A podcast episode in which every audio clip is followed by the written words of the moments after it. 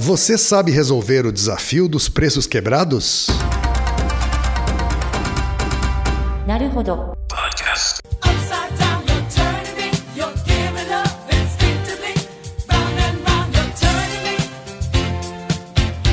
Bem-vindo ao Naruhodo, podcast para quem tem fome de aprender. Eu sou Ken Fujioka. Eu sou Altair de Souza. E hoje é dia de quê? Desafio Naruhodo. Altair, hoje é dia de desafiar nossos ouvintes novamente. Isso. Com um desafio com um espírito diferente, assim como o anterior. Não é fácil. tá? Não, não. é um desafio fácil. Parece, parece É. fácil.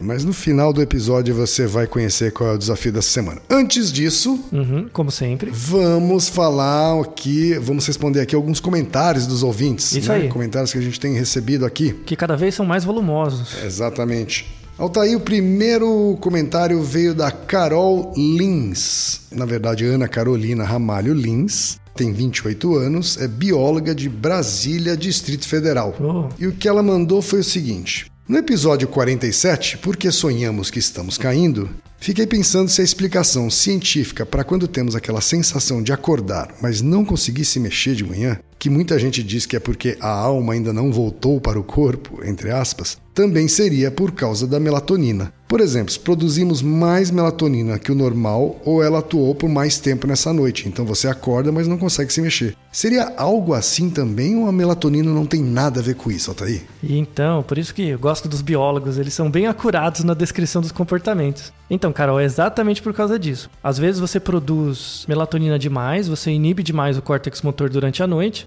e quando você acorda de manhã, primeiro você tem a descrição mais correta assim. Primeiro você tem a consciência da vigília, você vai ter a consciência da vigília antes de ter o controle do córtex motor. Né? Então, basicamente, você acorda, mas seu corpo não. Né? Então, essa sensação que as pessoas descrevem que a alma não voltou para o corpo, não é a É razão. uma, é uma boa metáfora, É uma né? boa metáfora, né? É, é- é uma boa descrição interna do comportamento, mas não é por isso que acontece. Você está certíssima, é por causa da melatonina. Isso é chamado de paralisia do sono, essa sensação de paralisia ao acordar de manhã. E a paralisia do sono é mais comum durante a adolescência, também por conta da maturação do cérebro e tal. O que não quer dizer que você, na fase adulta, um pouco mais velho, você também não tenha, mas é mais esporádico. Mas muito boa observação. Ok, obrigado então, Carol. O próximo e-mail, Altair, veio do Álvaro Nadeu, Ah. que foi um dos nossos ouvintes que inspirou o Naruhodo 50, sobre frio e gelado ter alguma relação com gripe e resfriado ou não. Sim. tá? Foi um episódio legal esse. É um episódio bacana, bastante ouvido e que gerou muitas dúvidas. Né? Algumas a gente já começa a selecionar aqui. Tá? O próprio Álvaro trouxe dúvidas complementares.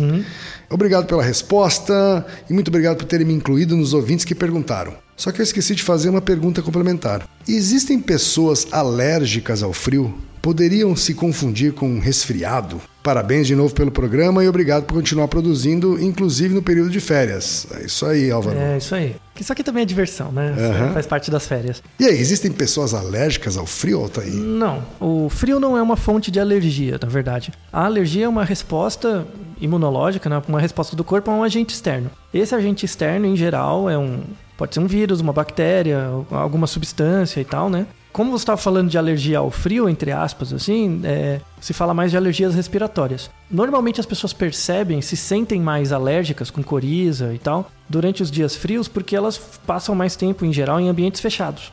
né? Então você é mais exposto a vírus e, e patógenos e isso aumenta a chance de você ter sintomas ou contato com poeira, né, por conta do ambiente fechado.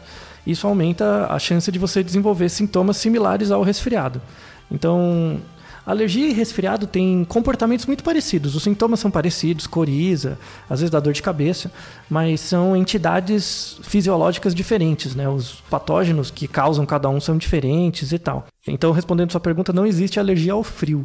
O frio facilita a ocorrência de alergias. Agora, você falou sobre essa, esse enclausuramento que a gente acaba fazendo na época de frio. Né? Faz sentido, então, aquele conselho que a gente recebe também do senso comum de arejar os espaços, abrir as janelas, deixar o ar circular, haver uma troca de ar, isso faz sentido? Sim, faz sentido. Tem uma coisa interessante aí. É, todo mundo pensa, ah, nos dias frios eu fico mais com coriza ou mais alérgico. Mas ninguém. Vocês nunca pensaram de que nos dias chuvosos a gente fica com mais alergia? Você já parou pra pensar nisso? Não. Porque nos dias chuvosos a gente também fica em lugares mais fechados, né? Por mais tempo.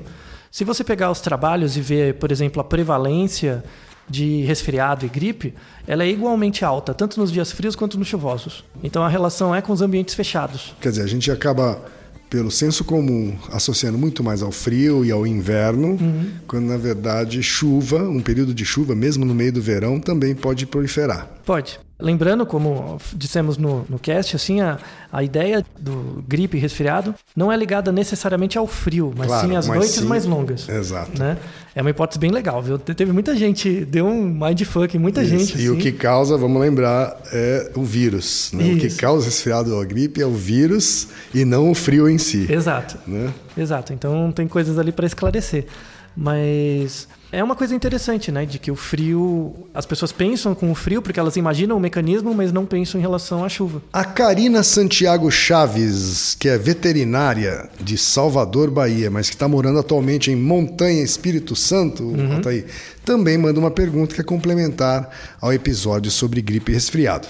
Ela diz o seguinte: ouvimos muitos, não só dos mais velhos, que água gelada ou sorvete faz mal para a pessoa que está com a garganta inflamada, ou até para a pessoa que está com gripe. Mas também já ouvi de um médico que não existe essa relação e que no caso da garganta inflamada por bactéria, a temperatura alta até ajuda na proliferação bacteriana. Sendo assim, algo gelado faria até bem. Eu gostaria de esclarecimentos sobre esse assunto e parabéns pelo podcast. É, então, o médico tá certo. Tomar gelado e tal também não, não interfere no, na nem na infecção. gripe, nem na infecção não, da não- garganta. Não, interfere. Na verdade, o- os sintomas estão ali. Essa hipótese de, por exemplo, uma temperatura maior, no caso dos vírus, não faz diferença nenhuma. Mas no caso da infecção bacteriana poder aumentar a proliferação, é plausível. É plausível. Não, não, não é sempre que acontece. Para você ter uma proliferação bacteriana maior, é muito mais relacionado com o seu grau de imunidade do que propriamente a temperatura, mas um aumento pode ajudar. Então, sei lá, você consumir sorvete vai fazer você melhorar mais rápido do seu resfriado? Não. Né? Mas pode melhorar, por exemplo, no caso da garganta inflamada, como ela dói, né? fica coçando e tal. Ajuda a anestesiar, né? Isso ajuda, tipo, dá uma sensação, reduz um pouco o sintoma. Agora, eu posso afirmar categoricamente que se você tomar sorvete, seu nível de felicidade vai aumentar. É isso, pelo menos a, a- a sua ilusão de controle aumenta, né? Comentário do Dan Couto, lá no nosso post, né? No Ah, post no- no, no B9. no B9, tá? Ele comenta o seguinte: Pera aí, eu vou pegar meu cérebro no chão porque vocês acabaram de explodir minha mente com um estudo sobre a relação entre luz e predisposição a adquirir doenças. Parabéns, vocês conseguiram de novo. Vocês teriam o link para o artigo ou o nome do artigo? O Altair já colocou lá Tá no lá. post, é só vocês procurarem no post do episódio 50 o artigo científico né, que foi vencedor do Ig Nobel, não é isso? Não, esse artigo deu origem Ah, não, à- é o à artigo que deu origem à hipótese do, do vencedor do Ig Nobel. É, você pode ler esse artigo, ele, ele não é longo, ele já dá as bases, né, dá as hipóteses principais e depois você leia artigos que citaram esse. E aí você vai ter uma infinidade de trabalhos que exploram melhor essa hipótese. Exato, essa- esse é o artigo que é um dos campeões de referência, né? É. Episódio, sobre o episódio 48, Altair, fazer a pose de Mulher Maravilha aumenta a autoconfiança. Uhum. A gente teve também um comentário da Aline no, no- no post lá no B9, tá? Ela diz o seguinte: existe um documentário bem interessante do Net Geo que fala um pouquinho sobre isso. O nome do documentário é Primatas. E no episódio Uhum. 1, O Poder, eles fazem um experimento parecido com o que vocês citaram. É, sugiro dar uma assistida nesse episódio e nos demais. Nós nos assemelhamos aos nossos antecessores. Acho que fazer a pose da Mulher Maravilha não adianta nada, porque nenhum macaco faz isso, mas se comportar como um macaco macho alfa, acho que pode influenciar sim. Então, você tem razão em parte. É, eu assisti alguns desses capítulos, né? A NetGeo faz documentários muito legais, mas é, a NetGeo faz documentários de divulgação. Então, muitas vezes eles exacerbam alguma coisa para tornar o documentário mais interessante. Fazer a postura do macho alfa vai tornar você mais dominante numa reunião, alguma coisa assim? É muito circunstancial, depende de várias coisas. Mas com certeza ela, é, estudos com primatas geram hipóteses testáveis muito mais relevantes do que a hipótese, por exemplo, da Mulher, Mulher Maravilha. Então, eu concordo com você, nós parecemos muito com os nossos primos, em muitas situações, muito mais do que a gente gostaria, inclusive, né, do que muita gente gostaria, a gente se parece muito. Eles são ótimos modelos para estudos comportamentais, daí existe a etologia humana e várias outras áreas muito legais. No entanto, você tem que ver algumas transposições com- eh, comparativas diretas com alguma parcimônia. Tá? Mas no caso de estudos de comportamento não verbal, eu concordo totalmente com você. Acho que a gente pode se basear neles com certeza. Agora um comentário que veio do Twitter, Altair. Quem é? É o Rick Santo, é o, o arroba dele no Twitter. É o Ricardo, que tem 40 anos, técnico de informática. Ele comenta o seguinte pelo Twitter, ainda sobre o episódio 50 de gripe resfriada. Vale lembrar que alguns anos atrás, nas epidemias de gripe aviária e do porco, as pessoas se higienizaram mais, passaram a se higie- higieniz- higienizar mais as mãos com álcool gel. Foi a proliferação do álcool gel. E houve uma redução significativa das epidemias de conjuntivite. Esse é o comentário que ele mandou, tá aí. Você tem razão. Isso foi divulgado. Eu posso estar errado. Eu vou, eu vou falar de cabeça, mas eu acho que a primeira epidemia grande de H1N1 foi em 2011. Eu acho. Vocês podem corrigir para mim depois, tá? E o CDC, né, o, o Centro de Controle de Doenças americano, começou a divulgar isso do álcool gel, né? Então, a gente falou isso no cast também, né? Então, mais importante do que, do que você sair com um casaquinho é lavar as mãos antes de sair de casa. Caso você esteja gripado, lave as mãos antes de sair. Caso você eh, não esteja gripado, mas no ambiente está tendo pessoas com gripe, você lava a mão quando chegar em casa. Né? Isso é o que deve gera muito mais efeito na prevenção dessas coisas. Caso você esteja doente, seja com gripe, resfriado ou mesmo conjuntivite, o ideal é que você não vá ao trabalho, não saia de casa para Não, não, contamine os outros. não né? expor outras pessoas ao risco, né?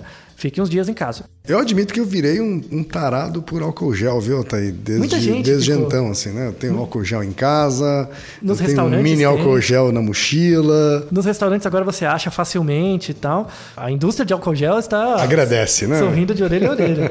e é uma prática que eles divulgaram e pegou. E de fato é eficiente. Ainda bem, né? Uhum. Ainda bem. Tanta coisa que prolifera por aí. É uma, Pois é. Uma bobagem, né? Pois Pelo é. menos alguma coisa que funciona. É verdade. E ainda no Twitter, Altair, a gente recebeu um último comentário aqui da Larissa Alegro, arroba Lalalegro. La Alegro, na verdade. Tá? Acabei de ouvir o podcast, o episódio sobre gripe resfriada e bateu a dúvida. A friagem no corpo teria ligação com as dores de garganta e ou dores de ouvido, Altair? Não. Não, né? A resposta é bem simples assim. Porque isso é causado por vírus, né? Ou bactérias ou eventos externos. E independente de estar frio ou não, se você não for exposto, você não pega. Perfeito. Altair, um outro episódio que recebeu muitos comentários, Isso. muitos, né? Assim, alguns elogiando o programa, outros criticando o, programa, o episódio muito. É o episódio 51. Isso. Né? Um episódio que tem a pergunta: astrologia, horóscopo e mapa astral tem algo de científico, né? Essa era a pergunta. E a gente sabia que estava mexendo num vespeiro. né? Ah, com certeza. Tem alguns temas que a gente sabe que está mexendo em vesperos. Foi assim na da homeopatia Uhum. E outros temas que a gente abordou. Essa daqui também a gente sabia que era mais uma. E é importante falar sobre, obviamente. Exatamente. tá? A gente recebeu alguns comentários. Eu vou, eu vou selecionar dois deles aqui. Um que a gente recebeu foi do Marcelo Moretti, que tem 27 anos, de Campinas, São Paulo. Ele elogia o episódio e diz que sim, a parte da invenção é a parte do viés de confirmação, etc. Mas a parte da história é muito interessante, né?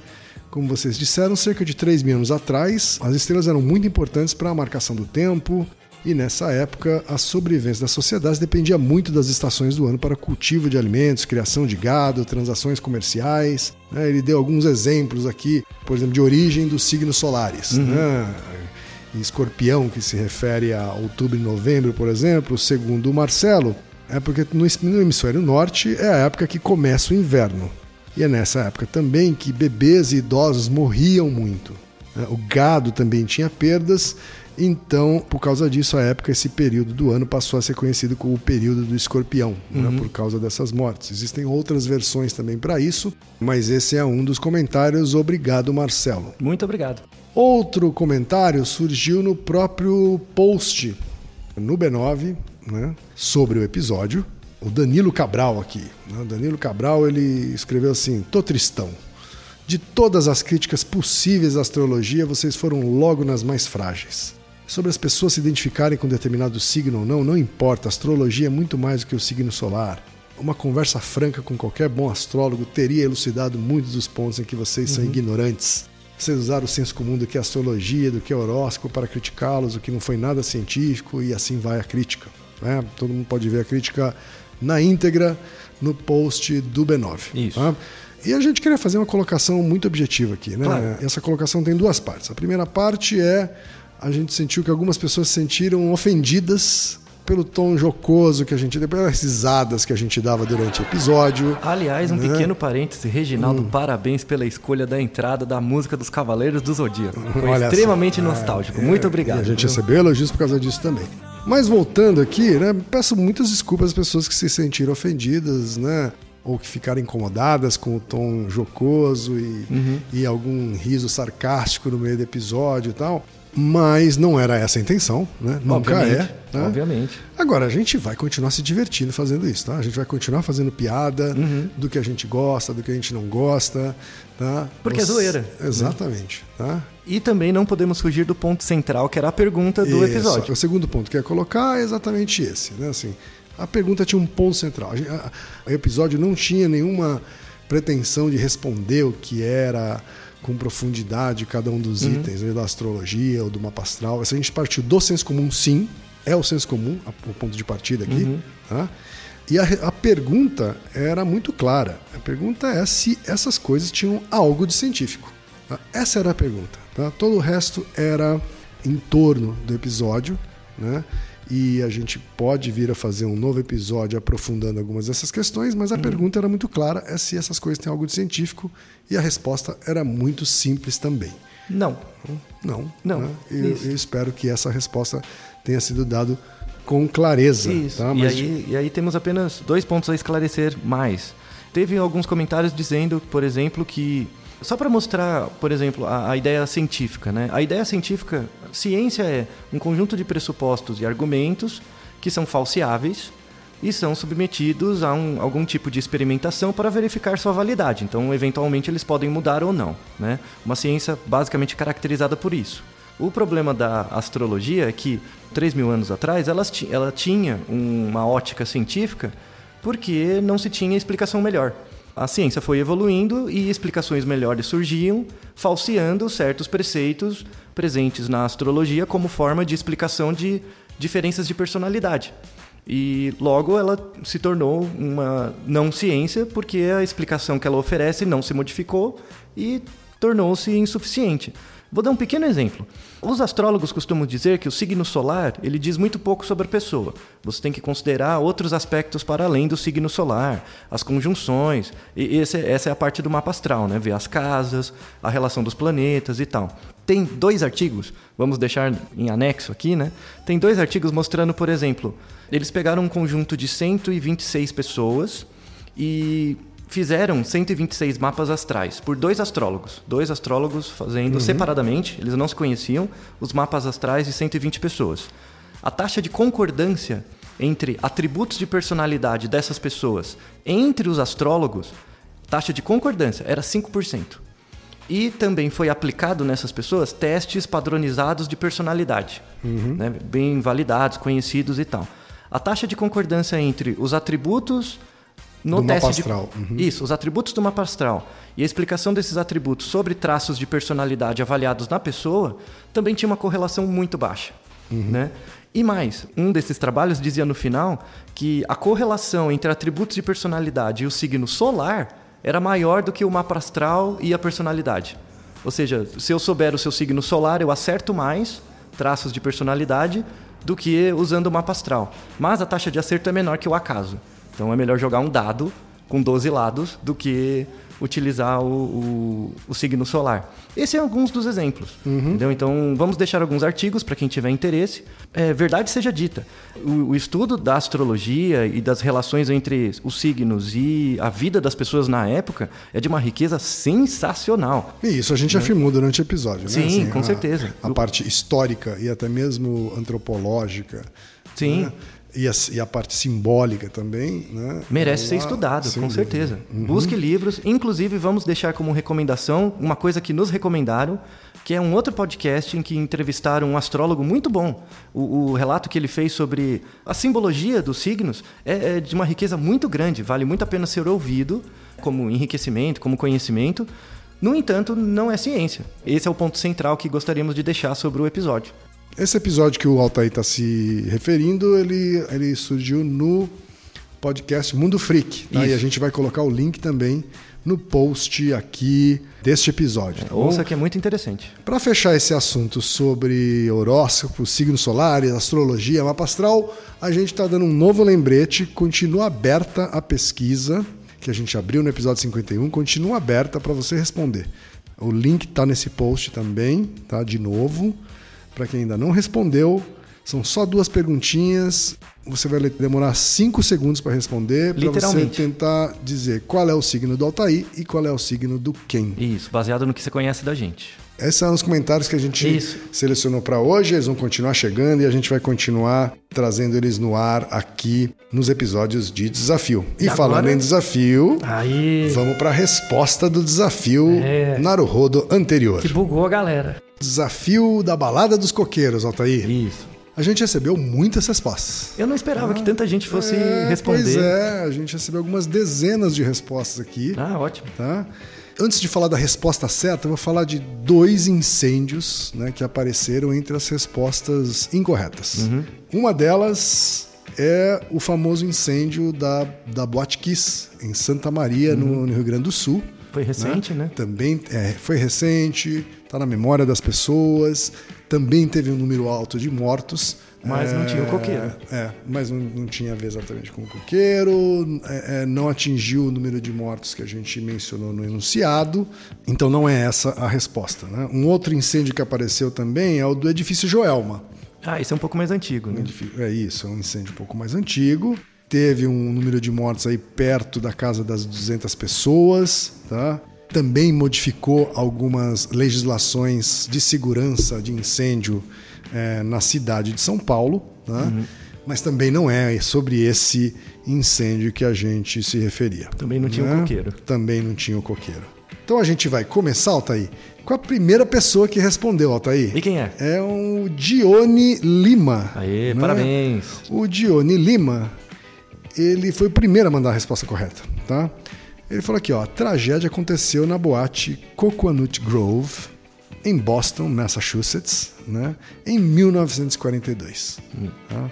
As pessoas morreram porque as portas somente abriam para dentro, pois no pânico foram esmagadas nas portas e ficaram trancadas dentro do local. A partir de então, a mudança na legislação foi que todos os prédios de Massachusetts tinham que ter portas que abriam para fora. Ótimo. tá? Parabéns, Johnny. Você Parabéns. foi o primeiro a acertar. tá? E a gente teve uma, uma série de outras respostas, Altair, trazendo detalhes, tá? de fontes diferentes, trazendo detalhes sobre o incêndio. Por exemplo, a Talita Nicolau, que também acertou, tá? e foi a nossa sorteada aqui, Ah, tá? Também a segunda vencedora Ótimo. por sorteio entre os acertadores, Talita Nicolau, que é web designer, 25 anos de Londrina, Paraná. Ela contou uma história aqui, ó. Pelo que encontrei, o incêndio foi na casa noturna de Coconut Grove, em que uma palmeira de plástico pegou fogo porque um garçom foi recolocar uma lâmpada que um cliente havia retirado para beijar a namorada no escurinho de um canto da casa. Ele acendeu um fósforo para iluminar o bulbo da lâmpada e, pelo visto, não apagou o fósforo direito, pois uma das palmeiras de plástico pegou fogo. Por mais que os relatórios digam que o fogo veio de origem desconhecida. Também há hipóteses de que foi sabotagem, já que ocorreu durante a Segunda Guerra Mundial. As pessoas ficaram presas dentro da boate, pois as saídas de emergência foram travadas para que as pessoas não saíssem sem pagar. E só sobrava a entrada principal como saída, que era uma porta giratória. Essa porta giratória também foi mencionada em algumas respostas. Ah. tá? Após o incêndio, a lei passou a proibir decorações de materiais inflamáveis, a exigir saídas de emergência com barras de pânico, também uma coisa que aparecia em algumas respostas, ao lado das entradas principais, eh, se fossem giratórias, ou portas giratórias que se dobravam em emergência, se transformando em uma saída sem bloqueios. além de sinais de saída de emergência que fossem visíveis de qualquer lugar. Também essa sinalização também apareceu em algumas respostas. Tá? Que são coisas importantes e as pessoas não dão muita bola, né? Exato. E ela ainda termina com a piadinha que nenhuma outra casa noturna poderá usar o nome de Coconut Grove. Excelente resposta. É, enfim, a gente recebeu é, várias versões dessa resposta. A versão que a gente está aceitando, na verdade, como correta da nossa fonte, é de que as portas abriam para dentro e passaram a abrir para fora. Essa principal mudança na legisla- legislação que houve no estado de Massachusetts depois dessa tragédia. Muito tá? bem. Então, parabéns, Dione, parabéns, Talita. Vocês são os vencedores desse desafio da balada dos coqueiros. Muito bem. E a gente vai para o novo desafio, onde a gente vai exercitar de novo esse mesmo skill, Vamos ver, hein? tá? De novo esse mesmo skill. Também é um fato real, tá bom? Um fato histórico, Vamos lá. ok? Ou pelo menos indícios históricos de que isso acontece. O importante é você exercitar esse pensamento lateral, tá bom? Vamos lá? E o desafio a gente batizou de Você sabe resolver o desafio dos preços quebrados? né? Esse é o desafio Naruhodo dessa semana, Altair. É muito comum as lojas aplicarem preços abaixo do preço redondo, como por exemplo 99 centavos ao invés de um real, 15,99. Né? é, exato. Ou 99,90 reais ao invés de 100 reais. Hoje isso é considerado uma estratégia de preço psicológico que leva em conta o fato de lermos, no ocidente pelo menos, né, da esquerda para a direita e inconscientemente a gente achar que 9,99 é melhor do que 10 na nossa cabeça. Tem uma origem isso na economia comportamental aí, né, Altair? Tem, tem nos estudos do. Antes do Kahneman, do Simon, Uhum. 1957. Tem a ver com o padrão de leitura, né? Como que a gente lê. Uhum. Mas, em termos gerais, isso é chamado efeito de ancoragem. Uhum. né? Então, a gente, como você lê rápido, você pega um pedacinho da informação, em vez de codificar ela inteira, e aí esse pedacinho você utiliza para tomar a decisão toda. Uhum. Então, eu, eu olho 14. Eu desconsidero um pouco o 99. Né? Então, eu olho 14, ah, é 14 reais. Né? Ela não pensa E que não é 15. 15, aham. É, que é muito mais provável ser 15, né? Que é um valor muito mais perto de 15 do que de 14, mas a pessoa pega essa âncora e generaliza o resto. Uhum. E, e isso é usado, assim, correntemente, tanto é que já virou um- um- uma coisa padrão, né? Mas mesmo apesar de ser padrão, e mesmo apesar de você saber isso, né? Isso já ser um conhecimento divulgado, as pessoas ainda, inconscientemente, elas caem nesse A gente cai nisso, né? Caímos inconscientemente nisso, né? Pois é. Compara, por exemplo, um preço de uma camiseta. Uma camiseta custa 40 reais. Só que eu não vou pôr 40 reais, eu coloco R$ 39,99. Sim. Né? Esse um real, né? Esse um centavo de diferença, você compraria a camiseta. Vai, ah, R$ 39,99, tudo bem, eu compro. Né? Mas, por exemplo, se você pensar um carro, o carro é bem mais caro, né? Então, em vez de o carro custar 40 mil reais, ele custa 38,999. Tá? Então ele custa mil reais a menos. Sim. Né? A probabilidade da pessoa comprar o carro é maior do que comprar a camiseta. Então, ó, no caso da camiseta, eu estou comprando com um centavo de diferença, na outra com mil Sim. com mil reais. Né? É, como o valor agregado do produto é muito maior, quando você faz esse desconto, as pessoas são mais sensíveis. Se eu fizesse um desconto, por exemplo, de 100 reais, então em vez de 50 mil, eu vendo por 49.990. É, 900, No- 890. Sim. Esse 100 reais para o preço do carro, ele vale mais do que 100 reais no preço de um calçado, por exemplo. Isso t- está tudo dentro de estudos da economia comportamental, né, que começou com o Simon, depois o Kahneman e aí um montão de gente. Sim. E eu tava aqui pensando, Altair, que lá no Japão, onde a gente lê da direita para esquerda, o inverso do acidente, né? A gente já falou sobre isso no, num dos primeiros episódios do Naruhodo. Lá atrás. Não é tão comum ter os preços quebrados. Então acho que tem realmente a ver com essa, esse modo de leitura, né? Lá, lá eles realmente falam do redondo, assim, né? O que aqui a gente chama de loja de 1,99, né? Lembra que teve uma febre de lojas de 1,99? Quando o 99 valia muita Quando coisa, o né? 99 valia alguma coisa, exato. Lá no Japão você tem as lojas de hyakuen, né? As lojas de coisas de, de 100, ien, 100 ienes, né? Que corresponde aí a um dólar, né? Vamos dizer assim. né? E tem muita coisa, né? É, e as lojas não são chamadas de 0,99 ienes, né? Elas são chamadas de hyakuen, de Isso. 100 ienes, né? Que é uma moeda, né? A Isso. ideia de uma moeda. Exatamente, ou seja, valor redondo não se usam tanto desse tipo de ancoragem do preço quebrado. Isso. né? Veja o efeito cultural disso, né? Agora, falamos tudo isso, né, do preço quebrado, do preço psicológico, da origem na economia comportamental, etc.